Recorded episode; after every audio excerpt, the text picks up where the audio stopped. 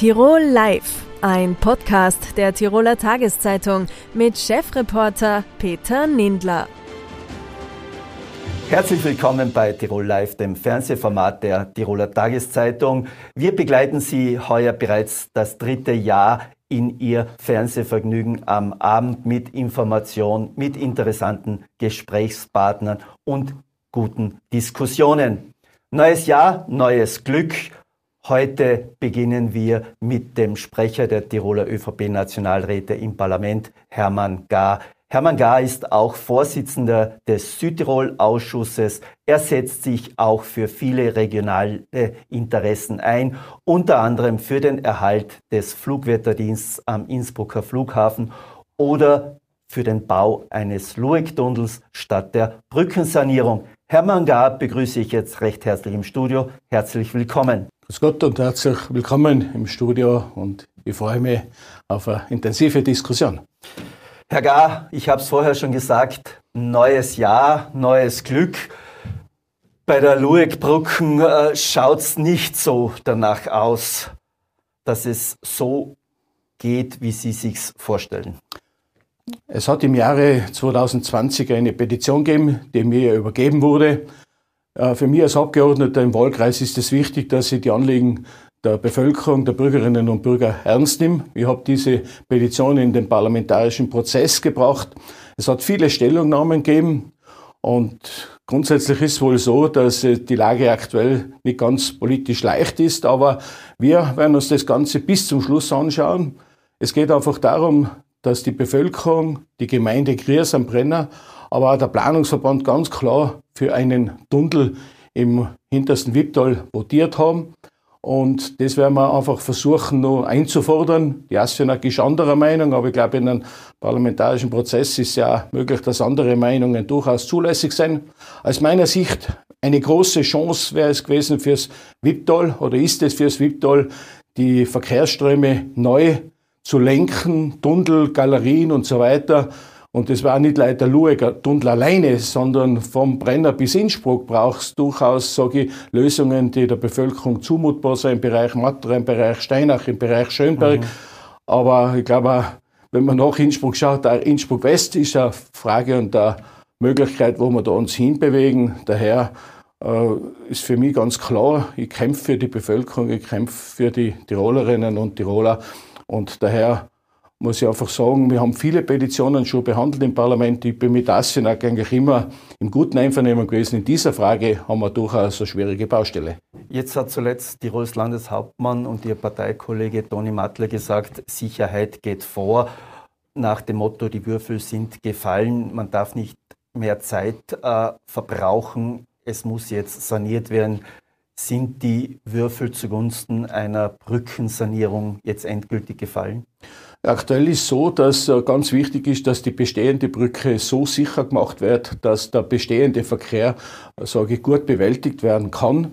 Aus meiner Sicht hat man viel zu lange zugewartet, um einen Tunnel, sage ich, ernsthaft zu prüfen. Das ist eigentlich der Vorwurf, den ich ganz klar äh, anbringe. Man hat über viele Jahre nur allem über eine Brückensanierung, Brückenausweitung, natürlich Ausweitung auf drei Fahrspuren, das mir persönlich auch nicht ganz behagt und daher werden wir jetzt einfach schauen, welche Lösung kommt zum Schluss raus. Sie muss einfach im Einvernehmen mit der Gemeinde, mit der Bevölkerung passieren. Die Projektunterlagen sind eingereicht. Äh, man wird dazu Stellung nehmen. Und aus meiner Sicht wird die Dinge werden am Verhandlungstisch zum Schluss noch geregelt. Und äh, ich hoffe aber trotzdem, dass man einfach jetzt einmal irgendwann einsieht, der Luag ist einmal Anlass, dass man fürs Wipptal einfach andere Lösungen braucht, als wir große und lange Brücken, sondern dass man Galerien braucht, dass man da und dort einen Tunnel braucht und dass man nicht nur die Verkehrsinfrastruktur so weit ausweitet. Südtirol hat gesagt, sie bleiben in der bestehenden Breite, in der bestehenden Dimension. Und in Tirol, glaube ich, müssen wir auch nicht immer jammern über den Verkehr, sondern müssen wir einfach sagen, wir können mal den bestehenden Verkehr bewältigen. Es muss aber auch Obergrenzen geben, es muss Verlagerung mhm. geben. Und wir werden halt müssen auch den Brenner Basistunnel gut vorbereiten, dass das nicht ein Milliardengrab wird. Was ärgert Sie in dieser Frage mehr? Mangelnde Unterstützung aus Tirol oder das sprichwörtliche Ignorieren Tiroler Interessen in Wien? Mir ärgert ganz klar das sprichwörtliche ignorieren Tiroler Interessen in Wien. Einerseits von der ASFINAG. Ich glaube, viele haben das im Wipptal noch nicht mitgekriegt. Ich dachte mal an wünschen, er soll einmal entlang der Autobahn Urlaub machen. Aber im Ministerium und da die Frau Bundesminister ist in der Frage leider nicht bereit, einen Dialog mit der Bevölkerung zu führen. Wie geht's einem Tiroler Abgeordneten in Wien überhaupt? Hat er das Gefühl, dass die Bundespolitik an den Stadtgrenzen Wiens endet? Ja, grundsätzlich bin ich bekannt dafür, dass ich ein strikter Gegner von Zentralisierung bin. Ich bin ein Föderalist. Es geht für mich einfach darum, Entscheidungen müssen da fallen, wo sie auch noch wahrgenommen werden. Hin und wieder haben wir natürlich das Gespür oder das Gefühl vielleicht verloren für die Bevölkerung und Wien fährt halt da und dort über die Dinge drüber. Darum ist es auch wichtig, dass wir uns als regionale Abgeordnete einsetzen und ich habe immer den Kurs vertreten, so viel zentral wie notwendig, aber natürlich auch die Einbindung der Gemeinden, die Einbindung der Bevölkerung, die Einbindung der Basis ist für mich absolut im Vordergrund und daher werden wir halt einfach auch kämpfen. Jetzt ist es aber gerade Ihre Partei, die in einem Wahlkampf, ich erinnere mich, äh, es war 2017, gefordert hat, 3500 Bundesstellen in die Peripherie, in die Regionen in die Länder zu verlagern. Gekommen ist eigentlich nichts. Äh, müsste man da nicht auch sagen, auch die ÖVP als Partei für den Föderalismus ist gefordert? Auf alle Fälle. Ich glaube, man muss das sagen, die 3500 Stellen, die zugesagt wurden oder die versprochen wurden, ist aus meiner Sicht natürlich leider bei einem Lippenbekenntnis geblieben. Wir haben einige Dinge, die durchaus funktionieren, zum Beispiel die Wildbach- und Lawinenverbauung, wollten wir zentralisieren. Das haben wir geschafft, dass wir die in Tirol wieder stark aufstellen und wir setzen viele Projekte um für die Sicherheit oder der ganze Bereich Breitband, Digitalisierung. Da gelingt es uns, äh, die Dinge, sage ich, so aufzustellen, dass wir Chancengleichheit für den ländlichen Raum herstellen können. Aber ich glaube, wichtig wäre, nur ein paar Akzente zu setzen oder auch von Wien aus Signale zu setzen. Ja, die Bundesländer sind wichtig und es muss nicht alles zentral in Wien angesiedelt sein. Also da gibt es durchaus Verbesserungsbedarf und ich erwarte mir da bei mehr Unterstützung. Ein konkretes Beispiel, wofür Sie kämpfen und das jetzt auch schon seit mehr als einem Jahr, ist für den Erhalt des Flugwetterdienstes am Flughafen Innsbruck. Ist das die nächste Bewährungsprobe um sechs Arbeitsplätze in Tirol zu erhalten? Da geht es nicht um die sechs Arbeitsplätze, da geht es um Sicherheit. Und der Innsbrucker Flughafen, wie bekannt, liegt ja sehr exponiert und äh, hat hohe Anforderungen. Und für mich ist einfach auch wieder ein Signal in die falsche Richtung, dass man in Wien vom Schreibtisch aus überlegt, das Ganze zu zentralisieren. Wir haben jetzt zig Stellungnahmen und es gibt keine einzige, wo man sagt, das macht Sinn, weil man nichts spart, weil man eigentlich gegen die Sicherheit entscheidet und weil man gegen den Standort Tirol entscheidet. Da werden wir uns also noch auf die Hinterfüße stellen. Es gibt bei einem Landtag, Gott sei Dank, jetzt Unterstützung über alle Parteigrenzen hinweg und da geht es nicht um ein parteipolitisches Anliegen, sondern da geht es ganz klar um ein Tiroler Anliegen und da werden wir uns noch äh, bis zum Schluss alle Möglichkeiten, was wir haben. Und es soll ja erst 2024 sein, also im Jahr 2023 ist hier durchaus noch einmal intensive Auseinandersetzung oder Dialog angesagt. Und wieder geht es um Bundesministerin Leonore Gewessler. Äh, orten Sie bei ihr so etwas wie ein Zentralisierungsgehen? Ja, grundsätzlich glaube ich, ist die Frau Bundesminister Gewessler schon nicht, die in die Zukunft schaut, aber ich glaube, sie sollte hin und wieder einfach auch uns verstehen als Abgeordnete, uns verstehen, dass wir für die Bürgerinnen und Bürger da sind und da erwarten wir schon ein bisschen mehr Fingerspitzengefühl, äh, was die Ausrichtung betrifft und äh, ich hoffe, dass es hier ein Einlenken gibt.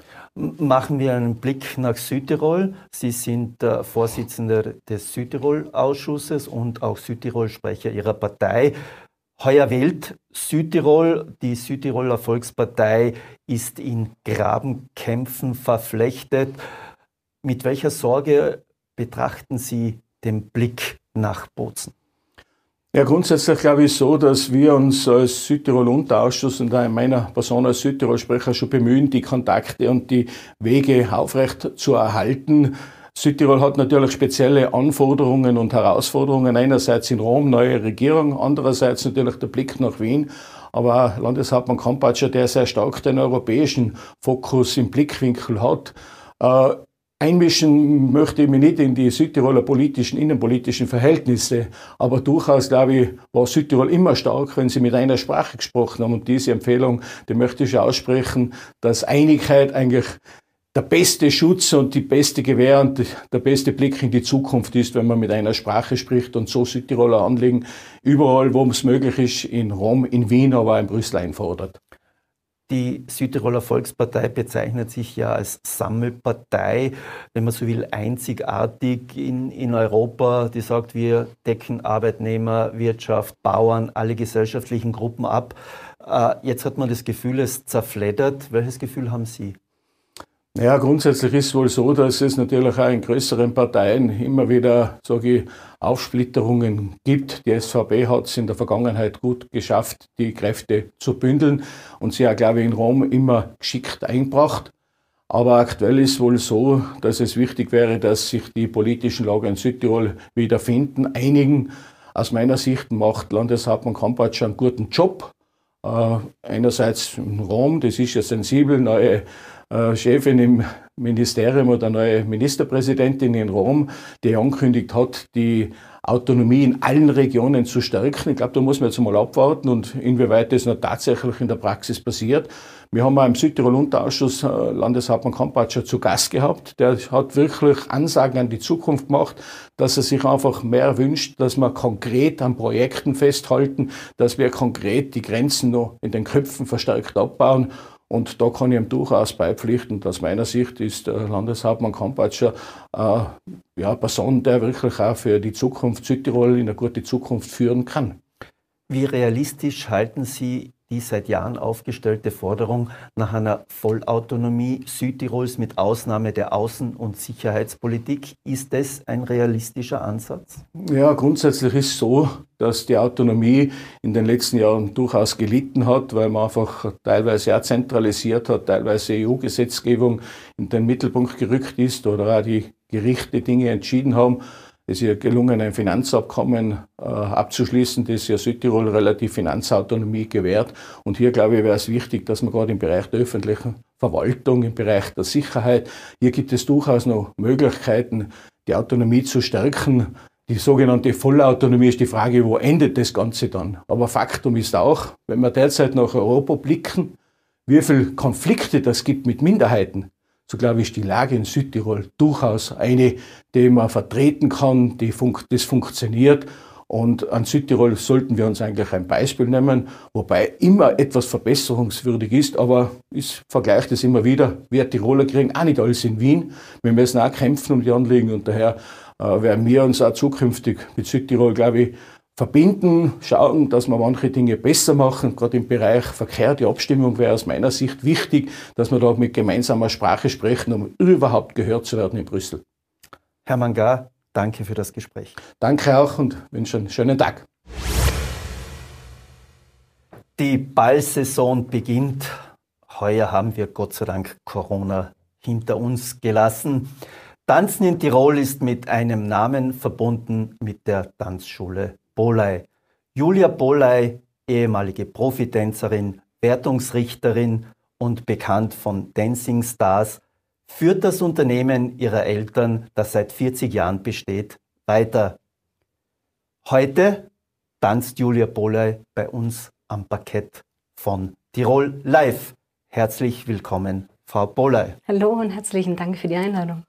Frau Boley, weil das Jahr noch frisch ist, wie sind Sie ins neue Jahr getanzt mit einem traditionellen Walzer oder ein bisschen beschwingter? Also sehr, sehr viel ruhiger als die meisten vielleicht, gell, was bei uns einfach immer so ist. Wir tanzen ja doch das ganze Jahr.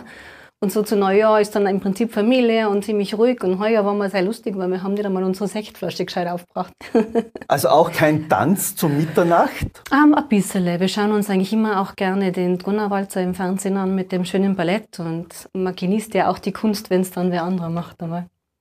Jetzt startet die Ballsaison mit dem großen Debütantenball am kommenden Samstag in Innsbruck äh, Debütantenball oder Debütantinnenball, das ist ja für viele junge das größte Ereignis am Beginn Ihrer Tanzkarriere. Wie würden Sie das einordnen? Es ist einfach ganz was Besonderes und wir sind einfach sehr froh, dass wir es heuer für unser Gefühl endlich, wieder normal machen können. Letztes Jahr, muss man jetzt ja schon sagen, haben wir es dann im Juni gemacht, damit wir es nachholen konnten, weil ja die Generation von Schülern darauf gewartet hat und ich glaube, sowas kommt nie wieder. Und die meisten sind jetzt schon sehr aufgeregt, aber ich glaube, man kann erst am Tag nach dem Ball verstehen, was es eigentlich wirklich bedeutet hat und wie besonders das ist. Wie viele Paare sind da? 144. 144? Ja, das ist, wir sind einmal ganz stolz, da brauchen wir uns gar nicht verstecken, so Opernball oder so. Wie viel hat der Opernball? Ähm, ja, so, also maximal 150, 160 würde ich mal sagen. Ich habe damals eröffnet, das ist jetzt schon ein bisschen länger her. Da waren wir, glaube ich, 144 auch sowas, ja. Also das heißt, es ist nach wie vor ein großer Andrang. Müssen Sie da auch zu äh, Jugendlichen sagen, tut mir leid? Also natürlich haben wir ein gewisses Maximum, weil die Fläche irgendwann so voll ist, dass sich sonst ja keiner mehr bewegen kann. Deswegen ist am Anfang der Ansturm recht groß und dann gibt es irgendwann einfach einmal das, den Stopp für die Eröffnung. Bei den Tanzkursen ist natürlich jetzt, sind noch einige mehr, aber es eröffnet ja nicht jeder, nur eben ein ganz großer Teil und das macht uns einfach sehr, sehr froh und auch stolz irgendwie, dass die jungen Damen und Herren das so gern machen. Wenn Sie mit den jungen Damen und Herren reden, äh, was bekommen Sie da für Feedback, für eine Rückmeldung? Warum tanzen die jungen Menschen nach wie vor? Also erstens verbindet Tanz. Ja, also es gibt ja diverse wirklich schöne Sprüche auch zum Tanzen und so nach dem Motto ein bisschen träumen mit den Beinen. Aber ich glaube, Menschen haben sich seit jeher zur Musik gern bewegt und junge Menschen sind da auf alle Fälle ganz, ganz groß mit dabei. Und wenn man sich dann bewegen kann und dadurch auch selbstbewusster wird, ist das, glaube ich, ganz ein schönes Erlebnis und das teilt man mit vielen anderen, ob es jetzt die Schulkollegen sind oder Freunde, Freundinnen. Es ist einfach ein ganz verbindendes Erlebnis und ich glaube, nach den letzten Jahren ist es noch einmal besonderer als sonst. Hat man das gespürt, dass äh, so ein bisschen nach dieser Corona-bedingten Pause oder nach dem Stillstand, auch am Tanzparkett, jetzt noch einmal sowas wie Aufbruch zu spüren ist? Auf alle Fälle. Und ich glaube einfach dieses Miteinander und dieses sich austauschen und auch sich berühren können und, und gemeinsam Spaß haben in einer Gruppe, das hat jetzt schon noch einmal mehr Wert als, als vielleicht früher, aber auch für uns, wenn man das seit so vielen Jahren macht. Meine Eltern haben das Unternehmen 1978 gegründet, also schon vor über 40 Jahren. Und man macht seinen Job immer gern, aber ich glaube, noch lieber jetzt, als, als es früher war, weil man noch mehr Feedback bekommt und so viel Freude von den Menschen. Wie streng ist die Etikette? Bei diesen Debütantinnenball? Also mein Papa ist ja da immer der, der, ganz der Strenge, weil es geht ja um Sakko zieht man mit zwei N nicht aus, auch wenn es noch so warm ist. Also beim Ball wird das Sakko angelassen. Da schaut, schauen wir auch immer drauf. Und wie gesagt, mein Vater ist da seit vielen Jahren das Vorbild, geht dann auch die Runde und macht diesen da bei den jungen Herren. Aber es ist, glaube ich, einfach auch schön für die Mädels, wenn man mit einem Herrn tanzt und der hat das Sakko an und man greift ihn gern an. Und das ist alles irgendwie so ein bisschen vornehmer, als es vielleicht sonst wäre, weil es hat ja ganz viel mit Respekt zu tun. Und das nächste, auf was wir wirklich sehr aufpassen, ist, dass da überhaupt kein Alkohol im Spiel ist. Aber das ist im Prinzip hinfällig, weil wenn man tanzen kann, tanzt man gern und ist den ganzen Abend beschäftigt. Also Stil und Etikette ist schon etwas, wo man sagt, das unterscheidet uns auch von anderen Bällen? Ähm, würde ich mal sagen, vielleicht noch ein bisschen mehr, was jetzt aber nichts mit verstaubt und Tanzschule und altvaterisch zu tun haben soll, sondern wie gesagt, so wie wir es auch kommunizieren, einfach für diesen Respekt und die Kommunikation miteinander wahnsinnig wichtig, dass es da gewisse Spielregeln gibt, die man dann auch kennenlernt und in dem Fall dann auch wirklich leben kann am Ball. Sie beobachten ja dann auch die ganze Szenerie. Äh, welches Gefühl hat man, wenn man da in die Augen von den Eltern blickt, die ja vielfach stolz sind? Oder äh, wie kann man das beschreiben? Also das ist ganz großartig und wir haben es ja noch, dadurch, dass im Juni ja der letzte Ball war, sehr, sehr frisch in Erinnerung. Da sind ja auch Omas und Opas dabei, die dann vielleicht vor Mitternacht schon nach Hause gehen, weil sie einfach müde sind, aber da sind von glitzernden Augen über Tränen, über Stolz, da sind so viele Emotionen dabei oder einfach auch wildfremde Menschen, die einen im Prinzip am liebsten umarmen, weil sie so, so Freude haben, dass die Kinder äh, das machen können und so gut tanzen können und im Prinzip ist einfach schön. Ja, das ist so ganz ein verbindendes Gefühl. Wie oft muss geprobt werden? Wir haben den ganzen Dezember durchgeprobt. Da waren dreimal die Woche Probe, wo man einmal die Woche kommen musste, damit man es halt kann. Aber die meisten waren dann freiwillig, sogar zweimal da. Jetzt haben wir noch eine freiwillige Wiederholungsprobe gemacht, so vor der Neujahrsparty. Da waren auch viele da und jetzt am Donnerstag ist die große Stellprobe, wo das erste Mal alle auf einem Haufen im Kongresshaus stehen. Das ist meistens aufregend. Stellprobe, mhm. ist das fast schon so wie äh, mehr als eine Probe. Das ist schon. Da geht es darum, dass jeder seine Position bekommt, weil wir ja so viele Paare auf einmal wirklich nur im Kongresshaus auch Platz haben und wir konnten das nie alle gemeinsam positionieren. Und da gehört jeder auf seinen Platz. Da geht es um den Schwarz-Weiß-Effekt, das ist ein bisschen dieses Schachbrett. Und das ist einfach ganz, ganz wichtig. Braucht am Anfang ein bisschen lang, bis jeder da steht und dann den Einmarsch auch probt. Und das ist halt schon, ich finde immer ein ganz toller Tag, weil dann verstehen die meisten auch erst, wie groß das Ganze wird.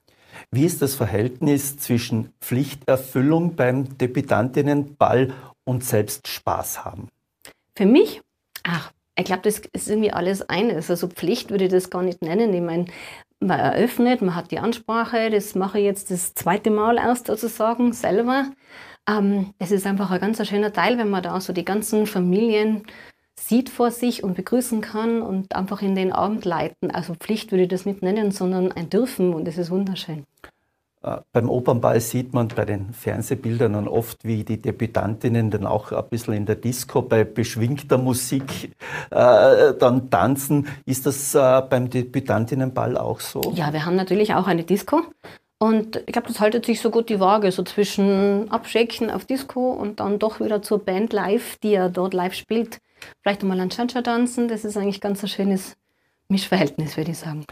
Stichwort Cha-Cha-Cha.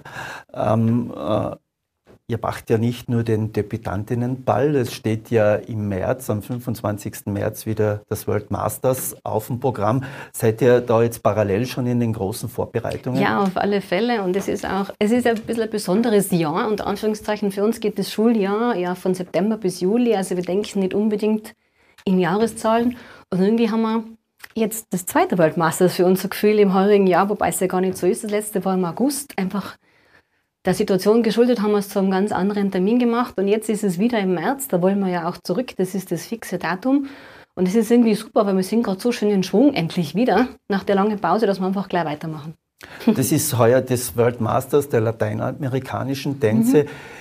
Wie konnte sich da Innsbruck äh, oder die Familie Boley sich da durchsetzen gegen doch, ich gehe davon aus, internationale Konkurrenz? Was ist das Asset von Innsbruck? Äh, uh, ganz, ganz viele Dinge. Ich glaube, so die, das Rezept Innsbruck, glaube ich, braucht man sich nur ein bisschen umschauen, wie schön es bei uns ist und wie gern die Leute, die sonst in der ganzen Welt unterwegs sind, in Großstädten leben, dann einfach auch einmal zu uns kommen und genießen, was wir da für tolle Umgebungen, für tolle Stadt und tolles Land haben.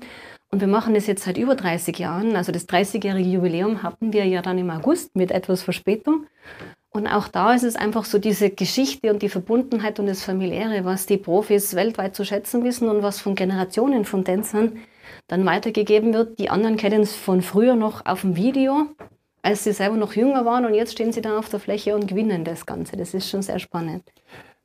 Sind die Tiroler ein tanzfreudiges Wesen? Auf alle Fälle.